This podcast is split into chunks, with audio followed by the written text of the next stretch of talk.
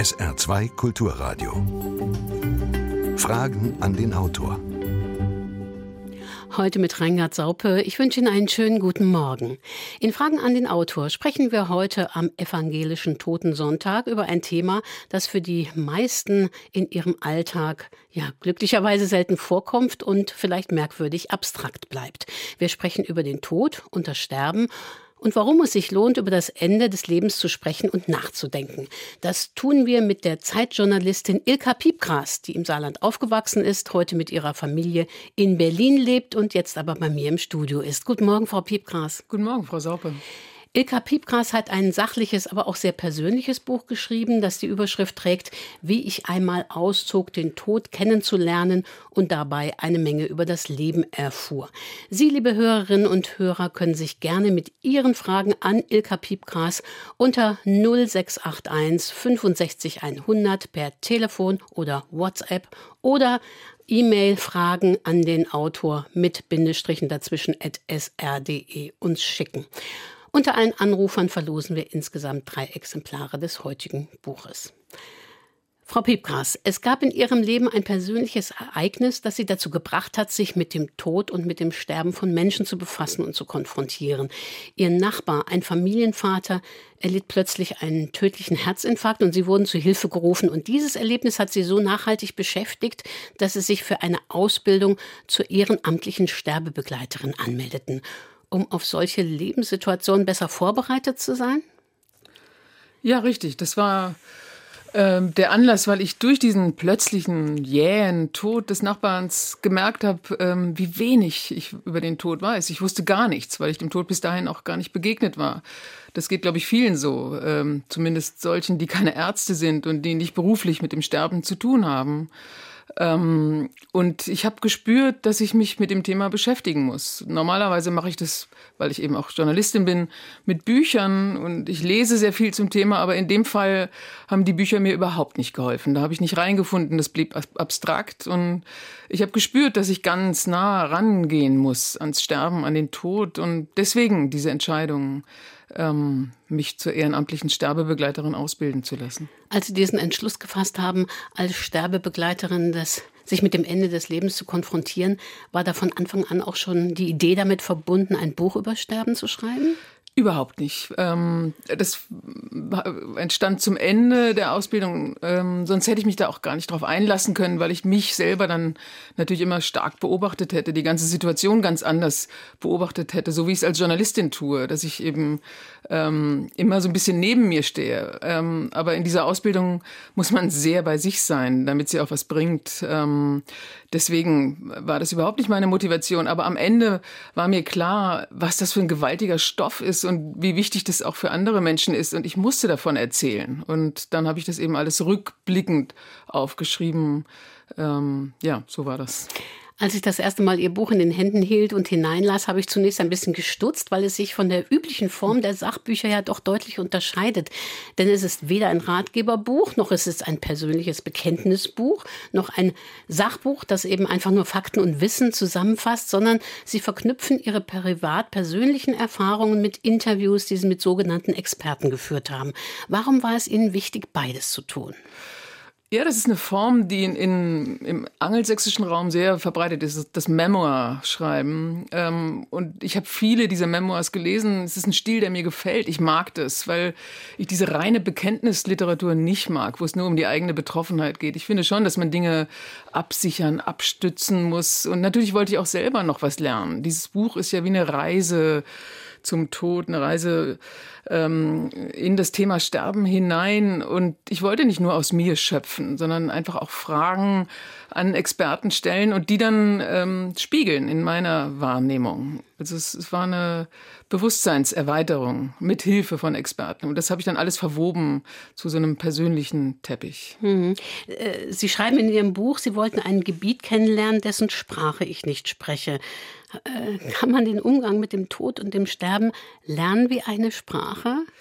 Sind wir Analphabeten, die wir normalerweise mit dem Tod nichts zu tun haben? Ja. Und wenn wir uns damit befassen, dann ja.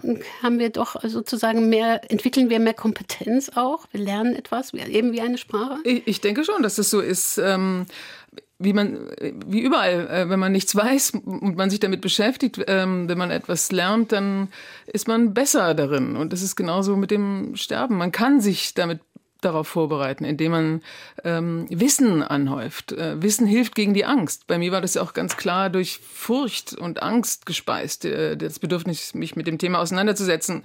Ähm, und Wissen hilft dagegen. Ähm, deswegen bin ich überzeugt davon, dass man ähm, ler sterben lernen kann, wenn man so will. Mhm. Frau Piepgras, wir haben schon eine erste Hörerfrage. Welchen Einfluss hat das Schreiben Ihres Buches und die Ausbildung zur Sterbebegleiterin auf Ihren Alltag?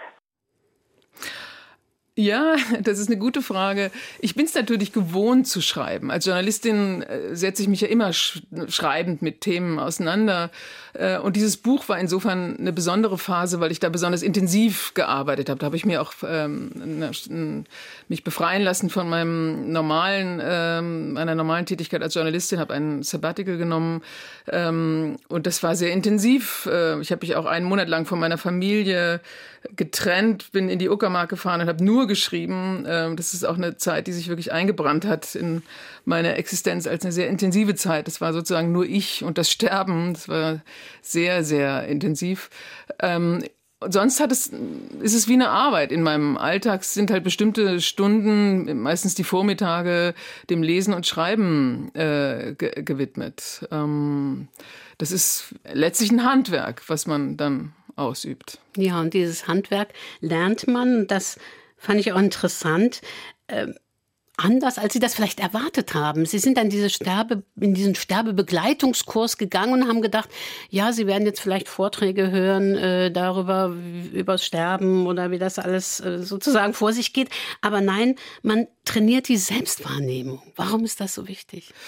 Ähm, das ist sehr wichtig, weil man äh, mit Menschen am Lebensende natürlich nur noch begrenzt äh, am Ende ähm, im, mit Wort, mit Sprache kommunizieren kann. Es ist wichtig, nonverbal zu kommunizieren und wahrzunehmen, äh, was diese Menschen brauchen. Ähm, und das ähm, kommuniziert sich eben nicht immer über Sprache, sondern auch über Bewegungen, ähm, über Gesichtsausdrücke. Man muss da sehr, sehr aufnahmebereit sein. Und man ist nur dann aufnahmebereit, wenn man nicht mit sich selber beschäftigt ist. Und man ist vor allem nur dann gut, wenn man nicht seine eigenen Bedürfnisse projiziert auf den Menschen, den man begleitet. Man muss sich selber komplett zurücknehmen. Und das kann man nur, wenn man mit sich selber im Reinen ist, wenn man nicht so mit sich selber beschäftigt ist, dass man den anderen praktisch ähm, nicht mehr sieht. Mhm. Sie hatten dann im Hospiz Ihre ersten Einsätze als Sterbebegleiterin. Hospize, das sind Einrichtungen für Menschen, die dem Ende des Lebens entgegengehen. Aber, und das habe ich mir gar nicht so vorgestellt, Sterbebegleitung ist dann nicht am Bett eines wirklich Sterbenden zu sitzen und ihn in seinen letzten Stunden oder Minuten zu begleiten, sondern die Sterbebegleiterin, die ruft man also nicht wie einen katholischen Priester zur letzten Ölung, sondern die beginnt ja viel früher, die Sterbebegleiterin, mhm. die Sterbebegleitung, vor dem eigentlichen Sterbeprozess, in dem der Mensch aus dem Leben geht. Warum ist das so wichtig? Wann ist es Zeit für eine Sterbebegleitung? Jede Begleitung ist natürlich anders. Keine wiederholt sich, aber ich glaube, die wichtigste Erkenntnis für mich ist auch, dass Sterben überhaupt ein Prozess ist. Es gibt nicht dieses Leben und dann wird der Schalter umgelegt, dann ist es der Tod, sondern es sind, ist meistens ein längerer Zeitraum, abgesehen mal von Unfalltoden und, und, und sehr plötzlichen Toden, die aber nicht die Regel sind. Normalerweise ist es ein Prozess, der sich vielleicht sogar über zwei, drei Monate hinzieht oder auch länger, aber in, in der Regel sind es drei Monate. Äh, und wir Sterbebegleiter werden hinzugerufen, wenn eben gar keine Hoffnung mehr besteht. Meistens können die Ärzte das ja absehen. Und dann geht es darum, zum Teil ähm, organisatorische Dinge zu regeln, ähm, die Menschen zu unterstützen in alltäglichen Fragen, ihnen noch ein bisschen zu helfen ähm, in Verrichtungen, die ihnen schwerfallen. Und es in dieser Zeit baut man natürlich auch ein Vertrauen auf als Begleiter, so dass die Gespräche auch immer vertraulicher und intensiver werden. Und wenn es gut läuft, kann man dann auch so eine Art Bilanzgespräch noch führen und die, ja, bisschen Erleichterung schaffen im seelischen Bereich. Und ganz am Ende geht es vor allem um physische Präsenz. Da ist es ganz wichtig, einfach da zu sein, weil niemand allein ist, gerne allein ist am Ende. Und das ist aber oft der Fall, weil das merke ich vor allem in der Großstadt, sehr viele Menschen sehr einsam am Lebensende sind, allein sind. Und da ist es wichtig, dass ähm, jemand zur Begleitung da ist. Wir haben noch eine Hörerfrage. Welche Bedeutung misst die Autorin den kirchlichen Institutionen bei der persönlichen Bewältigung des Phänomens Tod bei? Ja, das ist eine gute und schwierige Frage wenn es um den Glauben geht, ähm, habe ich die Erfahrung gemacht, dass Menschen, die sehr fest im Glauben verankert waren, sich sogar vielleicht in der Kirche Zeit ihres Lebens engagiert haben, sich am Ende eher schwer getan haben, sogar Zweifel hatten und diese Gewissheiten auch nicht mehr so ähm, gültig waren, während andere Menschen, die gar nicht im Glauben verankert waren, am Ende sehr viel Trost gefunden haben. Also dann auch wirklich den Klinikpfarrer gerufen haben, ähm, bewusst ein kirchliches Hospiz gewählt haben.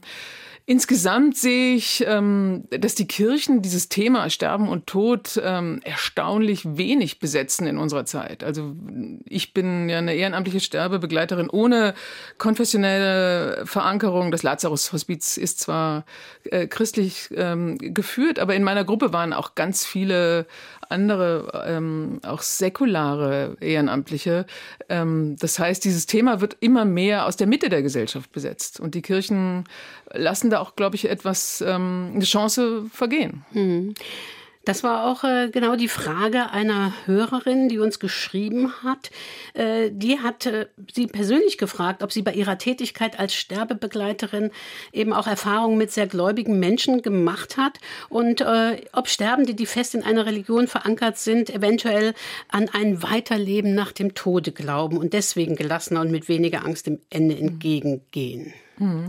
Das ist sicher so. Wer das glaubt, der hat eine große, der, der stirbt leichter. Ähm, ähm, ja, aber das kann man sich nicht irgendwie kurz vorm Tod einreden. Das muss man auch wirklich gelebt haben. Das ist übrigens eine Frage, die ich auch mit einem Jesuitenpater besprochen habe ähm, und in meinem Buch auch schildere. Ähm, was man sich darunter vorstellen kann. Und mit ihm hatte ich ein sehr eindringliches Gespräch darüber.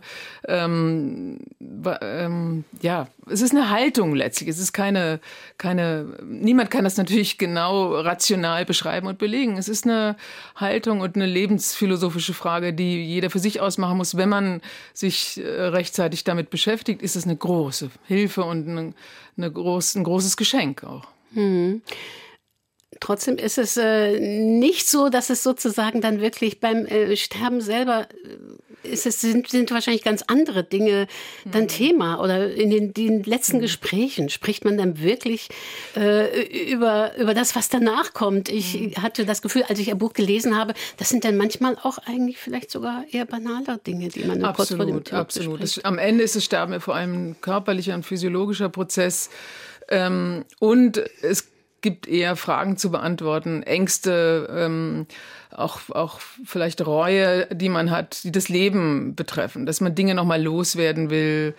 Ähm, mir ist vor allem eine Dame in, im Gedächtnis, die über 80 war und, und die unbedingt auch nochmal über Kriegserlebnisse sprechen musste ähm, und wo ich das Gefühl hatte, sie ist sehr erleichtert, als das dann nochmal rauskam. Und es geht eher darum, Dinge über Bord zu werfen und langsam loszulassen, ähm, als darüber zu reden, was möglicherweise danach kommt und was ja niemand von uns weiß. Mhm. Die nächste Hörerfrage. Guten Morgen, Frau Piepgras. Was können Sie dem langsam Sterbenden, der einsam im Pflegeheim liegt, sporadisch von Verwandten besucht wird und laut Pflegedokumentation keinen geistlichen Beistand wünscht, tröstliches oder erleichterndes vermitteln? Und welche Emotionen löst diese Begleitung in Ihnen selbst aus? Danke für Ihre Antwort. Ja, ich, ich kenne solche Fälle, ähm, wo man äh, am Bett von Menschen sitzt, die, wo man das Gefühl hat, ähm, sie nehmen einen gar nicht mehr wahr. Ich bin aber ganz sicher, dass dort noch eine Form von Wahrnehmung ähm, besteht. Und es ist, hilft ungemein, einfach nur da zu sein, die Hand zu halten, zu streicheln zu reden, zu erzählen vom Leben da draußen, einfach präsent, äh, präsent zu sein und ein bisschen Leben hineinzutragen in diese gleichförmige Heimsituation. Vielleicht auch äh, ein bisschen Musik mitzubringen, schöne Gerüche, Blumen, äh, alles, was irgendwie sinnlich stimuliert, ist in so einer Situation hilfreich und gut. Beschäftigt sich Ihr Buch auch mit der spirituellen Dimension des Todes? Haben Sie vielleicht mit Menschen gesprochen, die schon Nahtoderfahrungen erlebt haben? Was ist der Tod persönlich für Sie? Nur ein Übergang in eine andere Form des Seins? Und gibt es Dinge, die Sterbende am meisten bereuen? Gleich drei Fragen Ui, auf einmal. Das, das, ist eine sehr komplexe Frage. Ähm, ich habe, das habe ich eben erwähnt, ich habe tatsächlich ähm, mit Geistlichen gesprochen, einmal mit dem Jesuitenpartner, Pater, aber auch, das Gespräch hat mich am meisten beeindruckt, mit einer Künstlerin, Mary Baumeister, ähm, die äh, in ihren 80ern ist, sehr bewegtes Leben hat und sehr an Seelenwanderungen glaubt und, und auch davon überzeugt ist, dass alles in der Natur lebt. Und diese Frau hat äh, eine sehr gute Art, einem das zu erklären.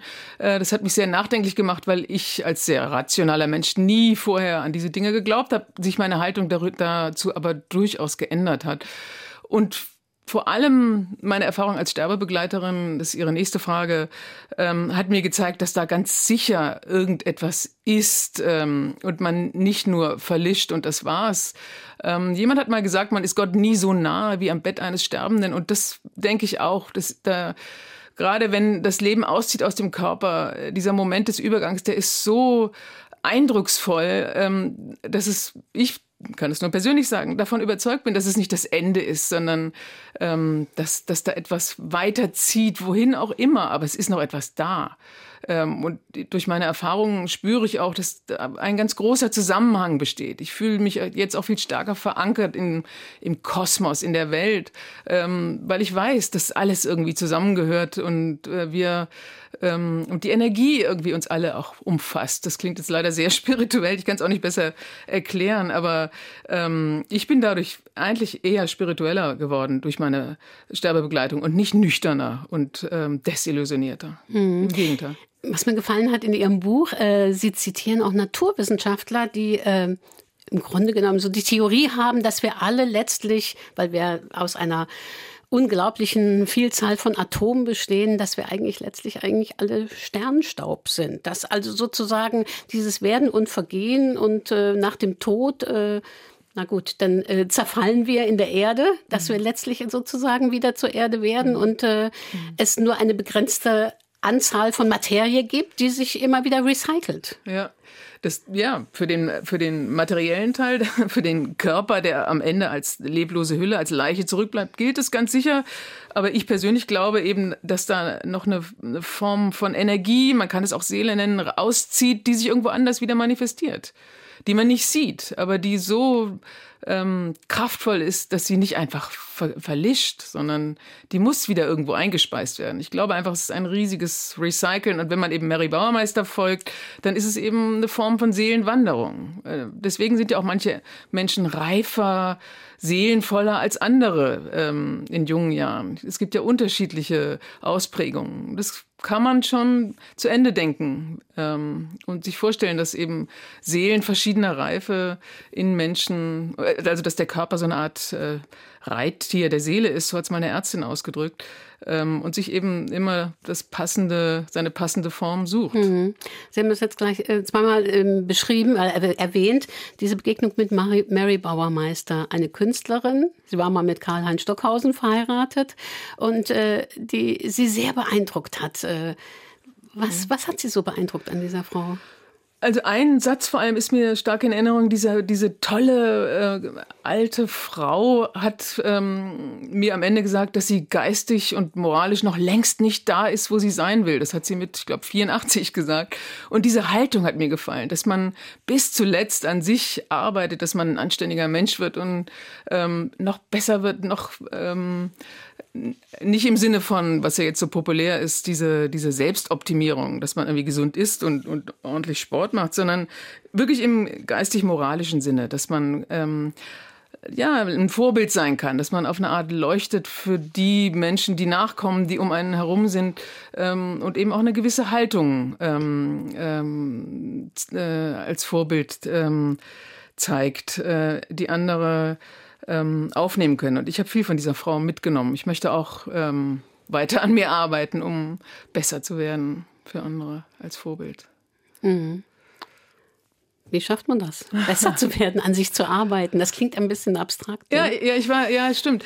Also ich glaube, durch die Sterbebegleitung ist mir klar, ist mir auch der Wert von Gesprächen, Gesprächsführung und, und besonderer Gesprächsführung viel klarer geworden. Vorher habe ich immer viel gelesen und war auch so sehr mit mir beschäftigt. Aber jetzt suche ich mehr das Gespräch mit Menschen und versuche ähm, ja viel vorurteilsloser und freier und unvoreingenommener in Situationen zu kommen, nicht zu werten. Ich glaube, in unserer Zeit sind wir alle sehr schnell mit Urteilen und Wertungen und wir gehen dadurch auch voreingenommen auf andere zu und projizieren unsere Meinungen auf andere und verstehen dadurch auch vieles falsch. Und dazu kommt es zu vielen Missverständnissen auf allen Ebenen, auch in der Politik.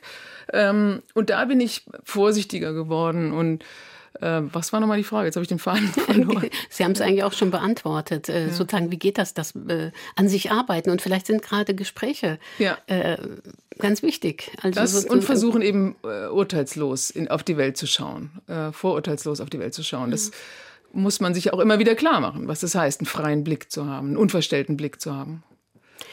SA2 Kulturradio in Fragen an den Autor spreche ich heute mit Ilka Piepgras über ihr Buch, wie ich einmal auszog, den Tod kennenzulernen und dabei eine Menge über das Leben erfuhr. Und das ist unsere nächste Hörerfrage. Ich habe im Familienkreis bereits Sterbehilfe geleistet und wurde dort auch mit plötzlichem Tod konfrontiert. Deshalb glaube ich nicht, dass man sich auf plötzlichen Tod vorbereiten kann. Sehen Sie das anders? Ja, ich sehe das anders, weil ich es ja anders gemacht habe. Ähm, übrigens, in meinem Kurs waren auch einige Teilnehmer, die genau wie Sie schon im Familienkreis ähm, Sterbende begleitet haben und die dann sich nochmal irgendwie absichern, rückversichern wollten, was dazulernen wollten, was im Nachhinein sich selber prüfen wollten, was sie da richtig und vielleicht nicht so richtig gemacht haben und sich einfach selber nochmal rückversichern, ähm, um es beim nächsten Mal vielleicht auch bewusster zu machen. Ähm, aber Sie haben gesagt, den, auf den plötzlichen Tod kann man sich nicht vorbereiten. Das war ja mein Ausgangserlebnis. Dieser plötzliche Tod des Nachbarn hat mich ja total aus dem Gleichgewicht gebracht. Ähm, und ja, es war auch halt auch der erste Todesfall. Ich glaube, das ist auch immer etwas sehr Einschneidendes, ähm, zum ersten Mal mit dem Tod konfrontiert zu sein. Aber ich glaube schon, wenn ich jetzt das nächste Mal mit einem jähen Tod zu tun habe, dass ich anders reagieren werde, vorbereiteter bin. Natürlich ist es immer noch ein äh, überwältigendes, schreckliches Erlebnis, aber, aber es würde mich nicht mehr so fassungslos machen und auch dadurch ein bisschen nutzlos machen, ähm, wie jetzt, wo ich mehr weiß, auch mehr weiß, was zu tun ist. Hm. Glauben Sie, dass ähm, der plötzliche Tod sozusagen die Trauerarbeit einfach viel, viel länger macht? Äh, Trauern und Trauern ist natürlich nochmal ein ganz anderes Thema. Äh, da gibt es auch eigene Ausbildung, es gibt auch Trauerbegleiter. Ähm, damit kenne ich mich jetzt nicht so aus. Ähm, das kann ich schlecht beantworten. Ich weiß nicht, also Trauer ist immer eine lange Phase. Ich weiß nicht, ob das länger, durch die Umstände des Todes länger oder kürzer ist. Das glaube ich eigentlich nicht. Der Tod ist so eine gewaltige Macht in jeder Hinsicht, dass er immer eine starke Trauerphase auslöst, ähm, egal wie die Umstände waren. Guten Morgen, ich habe folgende Frage. Ich habe vor fast genau 41 Jahren nach der Geburt meines jüngsten Kindes eine Lungenembolie erlitten und bin ins Koma gefallen und äh, es war nicht sicher, ob ich das überleben würde. Ich habe also diese äh, Erscheinungen, die man immer wieder hört von, von Leuten, die das dann irgendwie überwunden haben, erlebt, nämlich dies durch diesen Tunnel gehen, der stark erleuchtet war und dann dieser äh, Absturz ins unendliche Dunkle. Ich bin dann nochmal aufgewacht. Ich frage mich erstens, haben das alle, woher kommt das? Ist das irgendwo im Menschen angelegt, dass er diese Empfindungen kurz äh, vor dem Übergang vom äh, Leben zum Tod hat? Und zweitens wollte ich fragen, wie wirkt sich das aus, wenn ein Mensch sowas überlebt hat, ob er das an seinem Ende irgendwie äh, als Erleichterung empfindet, diese ähnlichen Erfahrungen schon mal gemacht zu haben. Ja, das ist jetzt eine sehr spezielle, eine gute, sehr spezielle Frage. Diese, die Mary Baumeister, die wir jetzt schon öfter erwähnt haben, die hat übrigens auch Nahtoderlebnisse und die hat genau das geschildert, äh, was Sie gerade geschildert haben, diese Tunnelerfahrung. Und ich habe auch darüber mit Wissenschaftlern gesprochen, äh, wenn man es ganz nüchtern betrachtet, sind es natürlich chemische Prozesse, ähm, die im Hirn stattfinden. Neurowissenschaftler können das ganz genau erklären. Ähm, auch das ist wiederum eine Frage der Interpretation, was man da sehen will. Ähm, das ist eigentlich auch eine Glaubensfrage. Es gibt ja auch viele Schilderungen von Nahtoderlebnissen und das muss man für sich selber entscheiden, ob man das nun physikalisch sieht oder eher spirituell. Darüber kann man eigentlich nur ähm, glaubwürdig sprechen, wenn man selber so eine Situation ähm, erlebt hat. Ob diese Menschen sich am Ende dann leichter tun, können, können auch nur die Menschen selber sagen. Ähm, und das Dumme ist ja, man, wir, wir haben keine Zeugnisse von Menschen am Lebensende, weil niemand darüber reden kann, wie es ist. Ähm, ich fürchte, da kann ich Ihnen nur eine unbefriedigende Antwort geben ähm, oder Ihnen raten, Bücher, also wirklich autobiografische ähm, Bücher zu lesen. Dr. Elisabeth Kübler-Ross sagte einmal in einem Vortrag vor längerer Zeit, der Tod ist nicht das Ende, sondern ein Hinübergleiten in einen neuen Bewusstseinszustand und dass es ein Geschenk ist, am Bett von Sterbenden zu sitzen dass das Sterben keine traurige und furchtbare Angelegenheit sein muss, sondern dass wir vielmehr dabei ganz, ganz herrliche, liebe Dinge erleben könnten. Und ich kann das auch bestätigen. Das, das freut mich. Das ist ein, schöner, ähm, ein schönes Zeugnis. Und ich mache eine ähnliche Erfahrung. Ich finde auch, ähm, also ich erlebe das Sterben inzwischen auch etwas als etwas eher Natürliches. Ähm, natürlich Wiederum nur dann, wenn es kein ähm, Unfalltod ist, kein jäher Tod. Auch natürlich schwere Krankheiten sind ganz schrecklich am Ende. Ähm, aber äh, wenn es gut läuft, und ich denke da immer an den Fall einer älteren Frau, die ich in Mecklenburg-Vorpommern kennengelernt habe, die abends ins Bett gegangen ist. Sie war schon, ich glaube, 97, hat noch Pläne gemacht mit ihrem Sohn, dass sie am nächsten Tag irgendwie ein Beet anlegen will. Und sie ist einfach nicht mehr aufgewacht. Sie ist eingeschlafen und hat weiter geschlafen. Das ist natürlich der ideale Tod. Und das kann wirklich sehr, sehr herzerhebend sein und ist in dem Fall und in vielen anderen Fällen auch ein Hinübergleiten, wie Sie sagen, in einen anderen Zustand. Sehe ich auch so. Ich denke, äh, ein gutes Sterben ist sicherlich auch abhängig von der Umgebung, von den Bedingungen. Auch darüber haben Sie ja geschrieben. Wie sieht da eigentlich hm. unser Alltag aus auf Sterbestationen, in hm. Pflegeheimen, in Hospizen, in Krankenhäusern? Hm. Es gibt mittlerweile Palliativmedizin, das wissen wir. Ähm, ja, wie hm. haben Sie das erlebt? Wie ist der Zustand? Also die, es gibt nicht in dem Sinne ein gutes Sterben, was für jeden Einzelnen ähm, die richtige Formel ist. Jeder muss das für sich selber rausfinden und jeder will anders sterben. Äh, viele und eigentlich die meisten Menschen wollen zu Hause sterben. Deswegen haben wir eben auch diesen ambulanten Hospizdienst. Äh, ich begleite ja vor allem Menschen zu Hause. Ähm, Im Hospiz sind sie ja durch Pflegekräfte betreut, aber die meisten wollen eben zu Hause in der vertrauten Umgebung sterben.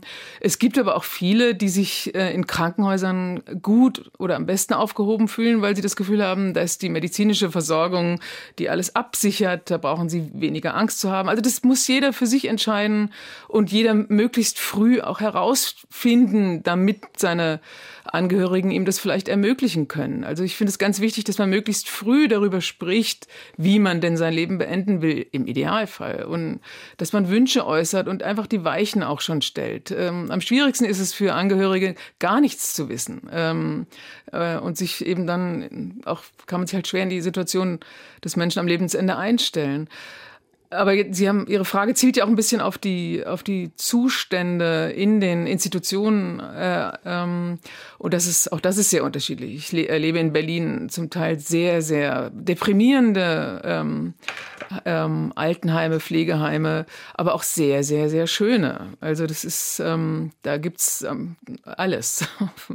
da ist das Spektrum sehr weit. Ähm, und da gibt's natürlich auch viel Handlungsbedarf das ist ein großes Thema. Mhm. Und Sie schreiben auch, es gibt, äh, Sie haben alte Menschen kennengelernt, ja, die lieber sterben würden, als in ein Heim zu kommen, weil es die Angst äh, vor der Tristesse äh, im Heim doch sehr groß ist. Ist das eine wirklich doch begründete Angst? Muss man sagen, ist es wirklich so schlimm? Wie gesagt, ist von Fall zu Fall verschieden. Ich glaube, da kommt noch eine andere Angst hinzu, nämlich die Angst des Kontrollverlustes, die Angst der Abhängigkeit vor, äh, ja, die Angst vor ruppigen Pflegekräften oder überforderten Pflegekräften. Ich will ja auch niemanden schle schlecht machen. Pflege ist ein ganz harter Job, sehr schlecht bezahlt. Ähm, das sind sehr, sehr schwierige Arbeitsbedingungen. Und natürlich wird man da Teil einer Routine. Und ich glaube, die größte Angst ist die, dass man eben abhängig ist von anderen. Ähm, ja, und ähm, natürlich auch die Angst vor dem Nichtwissen, was einen da erwartet, die Angst des Ausgeliefertsein. Ähm, das kann ich sehr gut nachvollziehen. Es äh, steht immer im Hintergrund die Frage, wie könnte man äh, weiter existieren? Das äh, ist die heiße, brennende Frage. Und da kann natürlich jeder nach seiner Fasson selig werden, wie Friedrich der Kleine sagte. Aber darüber hinaus kann man doch sehr exakt wissen und auch fühlen, instinktmäßig fühlen, dass 50 Prozent der eigenen äh, Gene und Eigenschaften in jedem Kind weiterleben und 25 Prozent in den Enkeln. Und das sollte man jederzeit wissen und äh, das äh, kann einem diese Frage beantworten. So hat die Natur sich das nämlich vorgestellt. Und ich möchte die Autorin fragen, ob sie dieses äh, auch so sehen kann. Toll. Vielen Dank für diese, für diese Bemerkung. Das sehe ich absolut so. Und die beste, ähm, äh, wie sagt man, ähm, äh, die, ja, das beste Mittel, um, um, unsterblich zu werden, ist natürlich Kinder bekommen, zu bekommen und sich und, und das Leben weiter zu reichen und zu sehen, wie es weitergeht. Ähm, das, da finde ich auch einen ganz starken Trost drin. Ähm, absolut, das sehe ich genauso. Diese Erfahrung habe ich auch gemacht. Hm. Sie schreiben in Ihrem Buch äh, aber auch über Menschen, die Sie getroffen haben, ähm, die vielleicht das nicht so sehen, dass es sozusagen gut ist, wenn man die Gene an die äh, Kinder äh, weitergibt, sondern die unbedingt äh, alles dafür tun, ihr ganzes Leben dreht sich darum, um selber unsterblich zu werden. Ja, ja.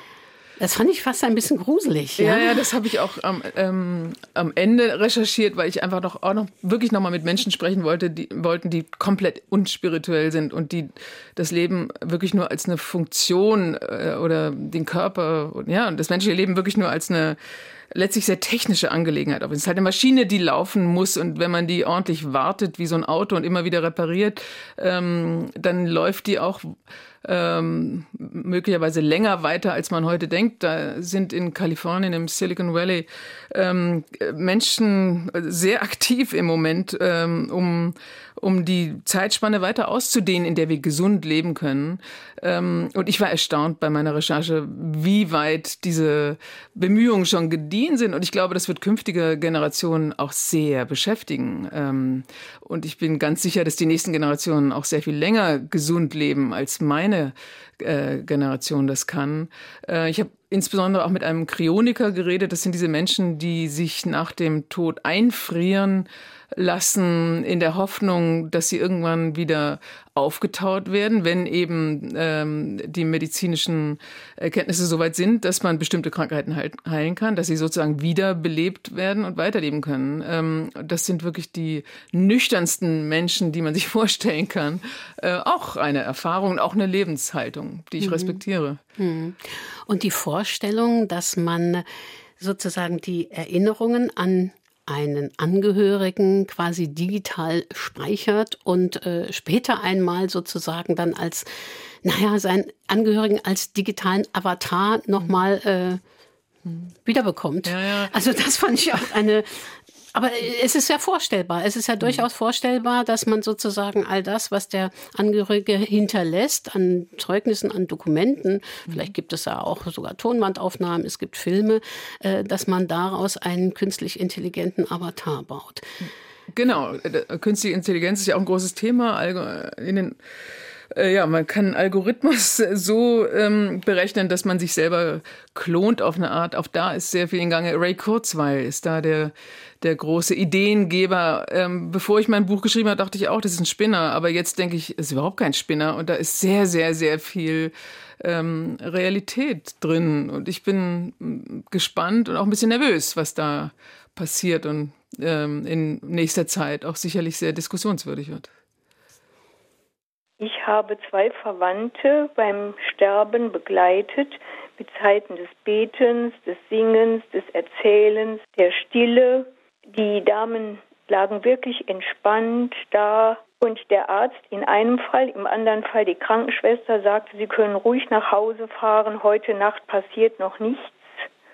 Einmal hatte ich kaum das Krankenhaus verlassen und beim zweiten Fall war ich gerade nach Hause gekommen, als mir mitgeteilt wurde, die Damen sind in aller Ruhe entschlafen. Haben Sie die Erfahrung auch gemacht, dass wenn man nicht im Zimmer ist, die Menschen eher gehen? Ja, ja. Ähm ich glaube auch, äh, ähnlich wie bei der Frage, was ist ein guter Tod, äh, kann man das nicht allgemein oder nicht pauschalisieren. Das ist ganz unterschiedlich. Manche Menschen warten tatsächlich drauf, äh, dass sie allein sind und brauchen ähm, die Distanz zu den Verwandten und Angehörigen umgehen zu können. Andere warten noch auf jemanden und, und, gehen erst, lassen erst dann los, wenn diese Person im Raum ist. Grundsätzlich ähm, ist es sehr ungewöhnlich, dass Ärzte oder auch Pflegekräfte eine Prognose geben und sagen, heute Nacht passiert sicherlich nichts, weil der Tod ist und bleibt vollkommen unberechenbar. Ähm, und da habe ich auch große Überraschungen erlebt von Menschen, die sehr viel länger gelebt haben, als man dachte, und andere, die sehr viel schneller gegangen sind, als man dachte. Das ist eher unprofessionell, dass man sagt, heute Nacht passiert gar nichts. Das kenne ich eigentlich so nicht. Ähm, eine Hörerin schrieb uns, äh, Hospize funktionieren meistens anders als Krankenhäuser. Welche Erfahrung hat hier die Autorin, gerade wenn es um Menschen geht, die sterben?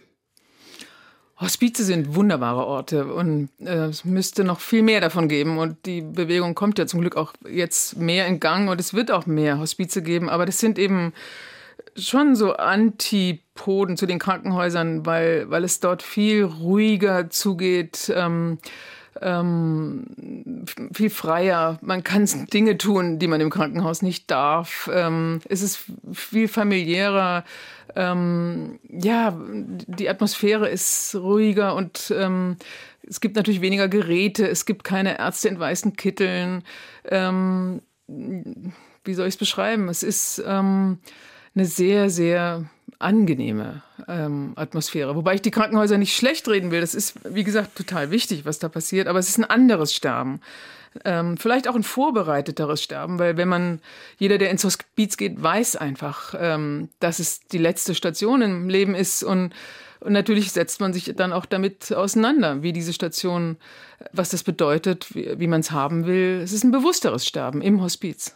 Hm. Hier noch eine Frage, die im Grunde genommen auch an die vorherige Frage anknüpft. Äh, konnten und können Sie beobachten, dass Sterbende tendenziell eher in Abwesenheit von Familienangehörigkeit, von Familienangehörigen sterben und das von den Sterbenden aus, soweit überhaupt erkennbar, auch absichtsvoll geschieht. Also nicht nur, dass es sozusagen um darum geht, dass keiner mehr im Raum ist, sondern dass vielleicht äh, die Abwesenheit man erst das Gefühl haben muss, dass die Familienangehörigen gegangen sind, damit man selber gehen darf. Hm. Schwierige Frage. Ähm, also die Sorge um die Angehörigen und um das Wohl der Hinterbliebenen, die treibt natürlich viele Sterbende um. Das habe ich auch erlebt. Und ähm, insofern ähm, ist es sicherlich in vielen Fällen so, dass man leichter geht, wenn man das Gefühl hat, die die Trauer, das Leid derer, die zurückbleiben, äh, nicht, nicht mehr spüren zu können oder sich sonst wie irgendwie davon lösen zu können. Ähm, ich mache als Sterbebegleiterin natürlich auch die Erfahrung, dass viel Spannungen am Ende zwischen, was weiß ich, Mütter und Töchtern ähm, Vätern und Söhnen, Vätern und Töchtern zwischen den Generationen sind und ich als ähm, Außenstehende natürlich viel unbelasteter reingehe in so eine Situation und manchmal auch vermitteln kann oder manchmal Dinge auffangen kann, die zwischen den beiden Seiten ähm, gar nicht mehr ähm, aufgearbeitet werden können und im Weg stehen. Also man hat da auch so eine Vermittlerfunktion. Ich weiß nicht, ob ich Ihre Frage damit beantworte. Mhm. Aber ja, ja, schon. Und äh, Sie schrieben auch in Ihrem, oder Sie haben in Ihrem Buch geschrieben, dass Sterbebegleiterinnen eigentlich äh, meist gerufen werden, da wo es gar keine Angehörigen gibt. Aber kann eine Sterbebegleitung nicht auch eine Person von außen etwas ganz äh, Sinnvolles und Hilfreiches sein, gerade mhm. äh, weil es dann einen Ansprechpartner, einen Gesprächspartner gibt, der eben nicht in diesem Familiensystem eingebunden und gefangen ist. Das ist ganz sicher so, dass man da auch eine, eine Ventilfunktion hat ähm, und darüber hinaus natürlich auch die Angehörigen äh, unterstützt, auch entlastet. Also manchmal sind es auch wirklich ganz banale Entlastungen, dass äh, ähm, äh, ein, ein Angehöriger mal einkaufen gehen kann oder rausgehen kann oder einfach auch mal zu sich kommen kann ähm, und man eine Sitzwache in der Zeit übernimmt oder einfach den Platz einnimmt. Äh, ähm, der in der Familie besetzt werden muss, damit ein, ein erschöpftes Familienmitglied mal wieder äh, Kraft ähm, schöpfen kann. Ähm, ja, das ist eine Form von Unterstützung und natürlich eben auch Vermittlung, ähm, weil dann natürlich sehr viel Subtext äh, mit in die Gespräche einfließt. So die ganzen gemeinsamen Geschichten, die man so als Kind hat, wenn die Eltern gehen, die unbewältigten Dinge. Ähm, da ist man als Sterbebegleiter sicherlich auch gefragt, ein bisschen was abzufedern. Ja, Sie beschreiben in Ihrem Buch auch den Fall einer krebskranken Mutter, die Sie lange begleitet haben, äh, die ja Familie hatte, aber die eben äh, danach gerufen hat oder der es gut getan hat, mhm. äh, von jemandem begleitet zu werden, eben der nicht zur Familie gehört. Ja, das war meine schwerste Begleitung, weil diese Frau jünger als ich war, ähm, also mit Anfang 40 eben eine schwere Krebserkrankung hatte und zwei Kinder im, im Grundschulalter hatte und einen hingebungsvollen Mann und wirklich äh, sehr, sehr, eine sehr harmonische, intakte Situation. Und trotzdem hat diese Frau sehr bewusst eine Sterbebegleiterin gesucht, weil sie eben für sich auch nochmal einen Bereich haben wollte, weil sie ihre Familie auch nicht so belasten wollte, weil sie bestimmte Themen fernhalten wollte von Mann, Kindern, auch ihre Mutter, die natürlich noch da war. Ähm, und da hatte ich vor allem die Funktion, Leben ins Haus zu tragen und so, so ein bisschen Alltag, unbeschwerten Alltag, wie so zwischen zwei Freundinnen ähm, ins Haus zu bringen. Es war wie so eine letzte Freundschaft, die sie geschlossen hat. Eine gute Freundin, mit der man alles besprechen kann. Das, diese Funktion hatte ich da finde, das ist ein ganz wichtiges Thema und äh, mich wundert es immer, dass das in Deutschland so angstbesetzt ist. Ne? Und ich sehe da auch einen Zusammenhang mit der Kirche und der Tabuisierung. Und in anderen Kulturen ist das ja anders. Äh, da wird der Tod ja als eher was Natürliches und fast sogar Freudiges gesehen. Und darüber hinaus denke ich auch, ähm, dass es äh, eine Form von Inkarnation gibt, weil Energie geht ja nicht verloren. Und äh, die wechselt halt praktisch nur ihren Zustand beziehungsweise ihren physikalischen Zustand. Und ja, äh, der Tod selber ist ja ein Prozess, ein ganz geregelter körperlicher Prozess. Und der soll eigentlich sehr entspannt ablaufen. Was sagen Sie dazu? Ja, das ist sicherlich das Ziel, dass es entspannt ähm, abläuft. Und, und die Palliativmedizin trägt ja auch einen ganz äh, großen Teil, hat einen großen Anteil und das ist auch alles möglich, wenn man es denn zulässt und wenn man es formuliert und wenn man es äh, entsprechend ähm, ja, einfordert. Man muss natürlich sagen, was man will. Es ist schwierig für die Pflegekräfte und behandelnden Ärzten, alles ähm, ähm, selber zu entscheiden. Man muss schon auch einen aktiven Anteil da tragen. Insofern ist es wichtig, sich damit auseinanderzusetzen, sich zu informieren, über die Möglichkeiten Bescheid wissen aber nochmal zurück zum Ausgangspunkt Ihrer Frage. Sie haben das Wort Tabu ähm, erwähnt. Ich glaube nicht, dass das ein Tabu ist. Ich glaube, es ist einfach eine fehlende Gewohnheit. Ich mache die Erfahrung, dass die Menschen sehr wohl und sehr gerne und sehr dringend übers Sterben reden, aber es gibt keine Gelegenheiten, weil ähm, das Thema eben komplett ausgeblendet ist und auch nicht mehr sichtbar ist in, in unserem Alltag. Es ist so an den Rand gedrängt worden. Man hat ja damit gar nicht mehr zu tun. Und deswegen fehlt auch so ein bisschen der, der Trigger, um, um dieses Thema ähm, in, der, in der Gesellschaft äh, ähm, auszuleben, wenn Sie so wollen. Also ich finde, wir müssen alle ins Gespräch kommen. Deswegen habe ich auch dieses Buch geschrieben, ähm, weil ich möchte, ähm, dass wir darüber reden. Fehlen uns auch äh, Rituale? Sind uns Rituale abhanden gekommen? Das war ja auch das, was die Hörerin eben angesprochen hat. In mhm. anderen Kulturen ist das anders. Ja, ja, das ist ganz sicher so. Die fehlende Tradition, das wiederum äh, ist eben auch die, ähm, die Rolle der Kirche, die zunehmend zurückgedrängt wird in, äh, in, hier in unserer Gesellschaft. In südlicheren Ländern, in katholischeren Ländern ist das ja nicht der Fall. Und dort ähm, gibt es auch ein sehr viel vitaleres ähm, tun am Lebensende. Und es stirbt sich vermutlich auch leichter, weil da die Rituale noch vorhanden sind. Da werden die Toten ja auch oft zu Hause noch aufgebahrt und jeder nimmt Abschied und, und sie sind sichtbar, sie sind Teil des Lebens. Das ist bei uns ja gar nicht mehr so. Und das ist sicherlich ein Verlust, den man irgendwie ähm, kompensieren oder wiederbeleben muss. Ähm, ich finde das einen ganz wichtigen Aspekt. Ich möchte nur anmerken, ob die Autorin die Frau Elisabeth Kübler-Ross kennt. Die hat doch schon vor langer Zeit eine Schulmedizinerin äh, Bücher geschrieben und ganz konkret über den Tod und das Leben danach das ist ein besonderes Buch, da steht eigentlich alles drin. Und sie hat die Erfahrung selber gemacht und war bei ganz vielen Sterbenden dabei. Und die Schulmedizin hat auf einmal das ganz toll gefunden und irgendwann hat man sie in die spirituelle Ecke gedrängt und dann war es aus. Das wollte ich nur mal merken. Und wenn man die Bücher liest, und dann weiß man eigentlich alles. Ja, wichtiger Hinweis. Äh, Elisabeth Kübler-Ross, äh, an der kommt natürlich niemand vorbei, der sich zur ehrenamtlichen Sterbebegleitung äh, Begleiterin ausbilden lässt. Die ist wirklich eine ganz, ganz wichtige ähm, äh, Publizistin, Ärztin, ähm, äh, Leitfigur für mich persönlich, ich finde es ein bisschen schematisch. Sie hat ja auch die sieben Phasen oder fünf Phasen des Sterbens formuliert, äh, von, von der Verdrängung ähm, äh,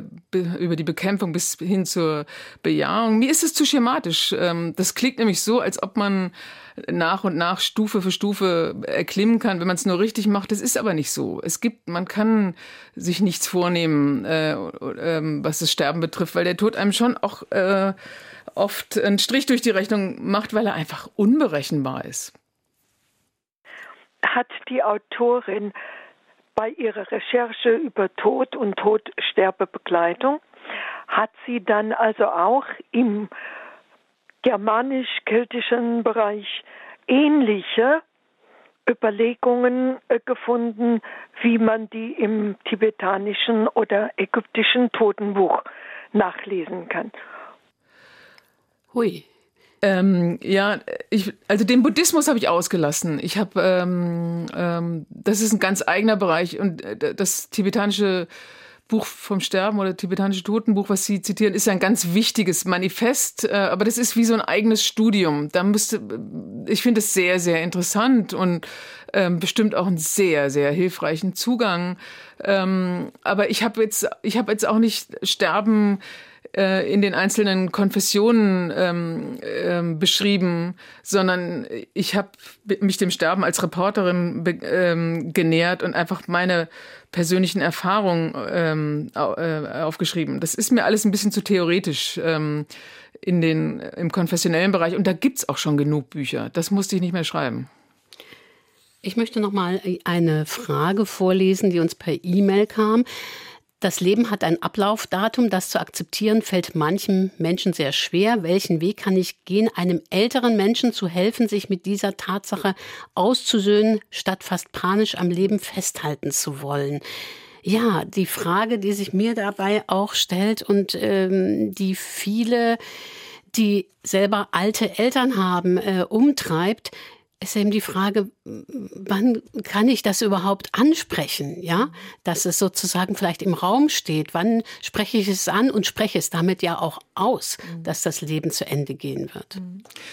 Klar, das ist ein sehr heikler Moment, weil ähm, ja, ja, ist ein sehr heikler Moment. Die Erfahrung habe ich auch gemacht, dass man sich das auch nicht traut, äh, einfach so das Gespräch ähm, über den ähm, Tod, der nicht abzuwenden ist, zu eröffnen.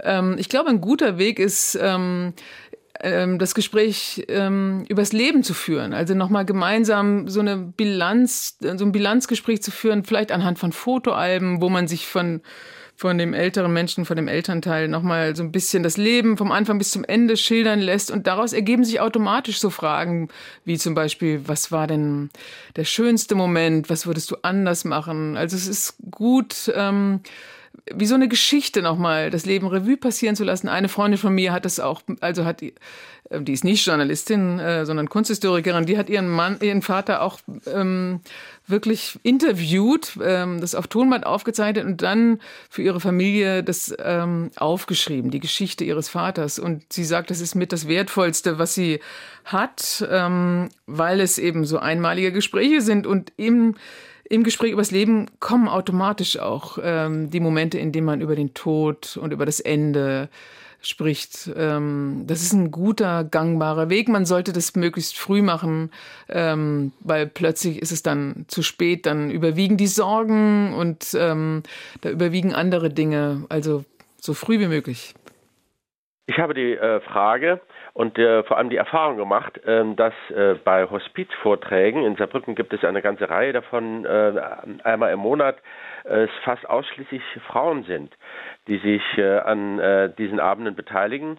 Als Mann fühlte man sich da relativ ähm, einsam. Es waren äh, in der Regel nur 5% Männer an diesen Abenden dabei. Welche Erfahrungen haben Sie? Hm.